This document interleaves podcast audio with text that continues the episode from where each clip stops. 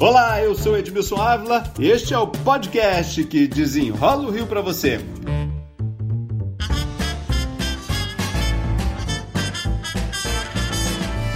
Novas expressões entraram para o nosso dia a dia, né, gente? Curva de contaminação, isolamento vertical, horizontal, teste de biologia molecular, RT-PCR, teste rápido. Qual a diferença? Eu convidei o Dr. Luiz Fernando Correia para desenrolar tudo isso. Você deve estar notando que o áudio está um pouquinho diferente, né? É que no podcast também estamos respeitando o distanciamento social. A gravação agora é sempre por telefone. E hoje nem podia ser diferente, porque o Dr. Luiz Fernando está lá nos Estados Unidos e eu aqui no Rio de Janeiro. Doutor Luiz Fernando, muito obrigado. Eu que agradeço, Edmilson, a possibilidade de poder colaborar. Você também está em isolamento aí? Todos em casa, aqui na, na região onde eu moro com minha família, todo mundo dentro de casa, só funcionam supermercados, farmácias, posto de gasolina, obviamente a parte hospitalar, mas o resto tudo fechado. É exatamente como nós estamos aqui, uma parte, uma grande parte aqui no Rio de Janeiro, comércio fechado, né? E agora passamos a falar de novas expressões aqui, curva de contaminação. Vamos explicar um pouquinho essa curva de contaminação, porque ela é tão importante na nossa vida agora? É, todo mundo já ouviu a expressão de vamos achatar a curva, né? O que, que é esse tal de achatar a curva? Vamos entender uma coisa. O coronavírus ele tem uma capacidade de transmissão em torno de uma pessoa consegue contaminar em média três. Então, se ela sair na rua, vamos supor, uma pessoa sai na rua infectando outras com o coronavírus. Se ela encontrar três pessoas, ela vai infectar aquelas três. Se aqui, aí já são quatro. Se essas quatro pessoas saírem juntas ou separadas e cada uma encontrar sua, os seus três seus três alvos, já seremos pelo menos 12. Então essa coisa vai se multiplicando e aí gera uma curva de crescimento de casos, uma curva de crescimento de infecção. Como essa curva ela não é aritmética, ou seja, não soma um mais um, ela vai somando um cada três, cada quatro, e isso tudo se multiplicando, vira uma curva que é exponencial. O que é uma curva exponencial? É como se a gente subisse assim uma grande montanha de uma vez só. A gente já sabe, Edmilson, provavelmente alguma coisa entre 40% a 70% da população mundial vai se contaminar com coronavírus em um ano. Essa é a modelagem matemática de um epidemiologista da Universidade de Harvard. Agora, o que não pode ser é todo mundo à mesma hora. Nós estamos apenas retardando, né? A gente vai distribuir, vamos dizer assim, no tempo essas infecções. Por quê?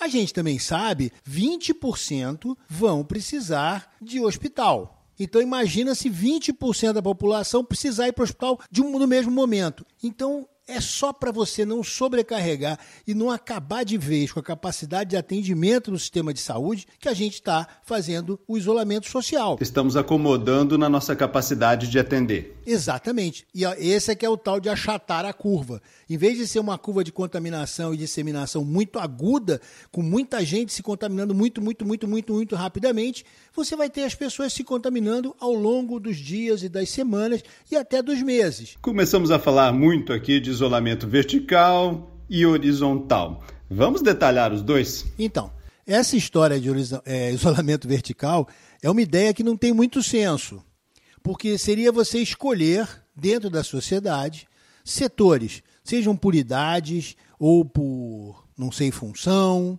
área geográfica. Isso é um isolamento vertical. Você diz, ó, esse povo não pode sair de casa. Só que o que a gente sabe também? 80% dos infectados não vão ter sintomas, ou vão ter sintomas muito leves, mas eles vão continuar transmitindo. Aí eu deixo uma pessoa sair porque ele não está sentindo nada, ou porque ele não tem sintoma algum, ou porque é mais jovem, vamos dizer assim. O qual é seu resultado? Ele vai sair, vai se contaminar, não vai saber que foi contaminado e volta para casa. E aí ele encontra com o idoso que está em casa, ele encontra com aquela família naquela região que não podia sair, ou então na família dele, ele é que trabalha, os outros não. Então o isolamento vertical nunca funcionou, nem pode funcionar nesse tipo de doença. Por isso não foi tentado em lugar nenhum do mundo. Começa por aí. Temos algum estudo sobre isso? Não, ninguém fez porque não vai funcionar. A modelagem já mostra que não dá certo. Não tem como você isolar essas pessoas. Não há como. Essa é uma, uma tentativa que, enfim, que não tem base científica porque ninguém nem tentou fazer porque a lógica não se segura. Você não consegue manter essa lógica. Eu não tenho como dizer. Na Itália, Edmilson, 60 a 90% das transmissões ocorreram a partir de jovens assintomáticos. Teve uma pequena cidade no norte da Itália onde começaram a aparecer, já no, isso lá no meio de fevereiro, né? Começaram a aparecer casos de idosos com o coronavírus. Só que esses idosos nunca tinham saído daquela cidade. Eles não tinham viajado. Ninguém da família deles tinha viajado. Então ficou claro que a transmissão eles foram infectados ali mesmo. E quem é que trouxe esse vírus para essa cidade? Os jovens assintomáticos que estavam circulando pela Itália. Então ficou. Lá eles fizeram um modelo científico, porque a cidade era muito pequena, todo mundo foi testado. O que, que a gente mostrou? 60, 90% dos jovens estavam assintomáticos, ou seja, não sabiam que tinham a doença, não mostravam sintoma algum, porém transmitiam para os outros. Então, o isolamento vertical não consegue se manter nem como ideia. E o isolamento horizontal, só para a gente comparar, é o que a gente está fazendo. Você faz assim, determina, olha, nessa cidade, nesta região de um país, ou até num país inteiro, como fizeram na Europa, ninguém se mexe para evitar que encontre quem não está contaminado, encontre quem está. E aí você tem a chance do vírus circular. Agora, você falou aí em teste. Vamos também tirar dúvidas sobre teste de biologia molecular, o RT-PCR e teste rápido? Olha só, vamos entender. Alguém foi infectado, e aí eu preciso saber se essa pessoa foi infectada. O teste padrão ouro, que a gente chama, o melhor possível, qual é? Para eu ter certeza mesmo.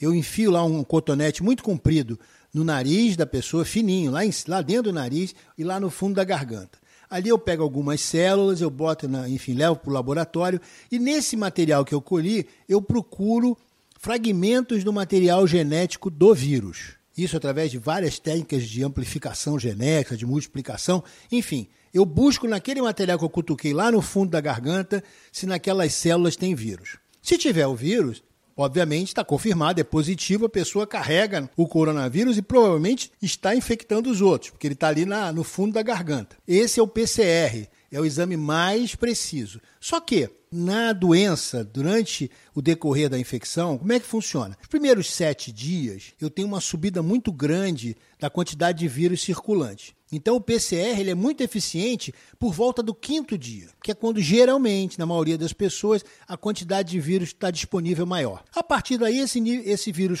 essa quantidade de vírus começa a cair, até porque quando a pessoa tem sintomas, ela começa a melhorar. E infelizmente o grupo que piora não acontece isso. Mas estou falando da pessoa que melhora, esses 80%, 90%. Aí vem a história do teste rápido. Quando o nosso organismo começa a ter contato com o vírus, ele começa a produzir uma substância de defesa, que são os anticorpos. Então, a partir do quinto dia também, você começa a produzir geralmente o anticorpo de defesa mais rápido, que é a IgM, imunoglobulina M.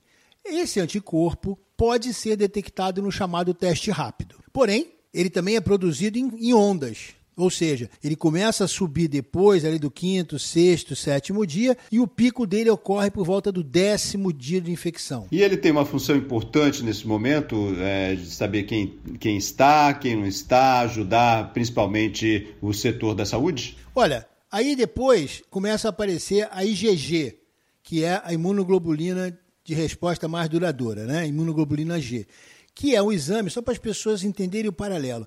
Quando alguém tá, mulher está grávida, ela vai fazer o pré-natal, ela faz o exame de sorologia de toxoplasmose, para saber se ela teve contato com toxoplasma, né? ou com outras doenças, como rubéola, enfim. E o que, é, o que é pesquisado nesse exame é justamente, são justamente esses anticorpos, os IgG. Então, ela teve contato. Esse teste rápido vai permitir, sim, que se saiba que o indivíduo teve contato com o coronavírus e que também ele pode é, ele está produzindo anticorpos de defesa. Então é ótimo, né? É, o problema é que você imagina que a faixa ideal para começar a aplicar esse teste é depois do décimo dia. Depois do décimo dia, em termos de sintoma, ou a pessoa já está melhorando ou já piorou e está no hospital. Então não vai servir muito para diagnóstico agudo. Ele vai servir para o que a gente chama de inquérito epidemiológico. O que, que é isso? Eu vou conseguir saber, a posteriori, quem teve contato com o coronavírus e quem está produzindo anticorpos.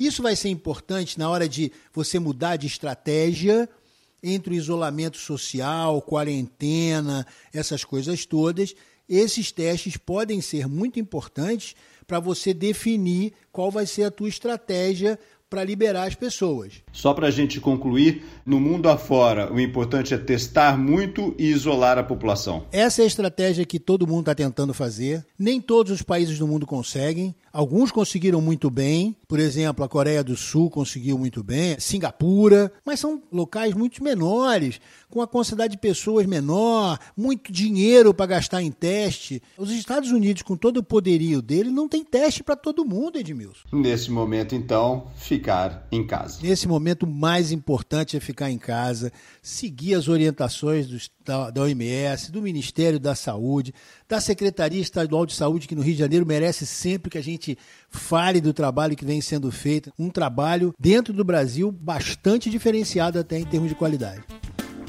Doutor Luiz Fernando Correia, muito obrigado pelas explicações. Estou de longe, não posso nem voltar para aí se fosse o caso, mas sempre as ordens para fazer do jeito que der. Este podcast teve sonoplastia e edição de Lucas von Seehausen. E eu, Edmilson Ávila, toda semana desenrola um assunto aqui para você. Até o próximo.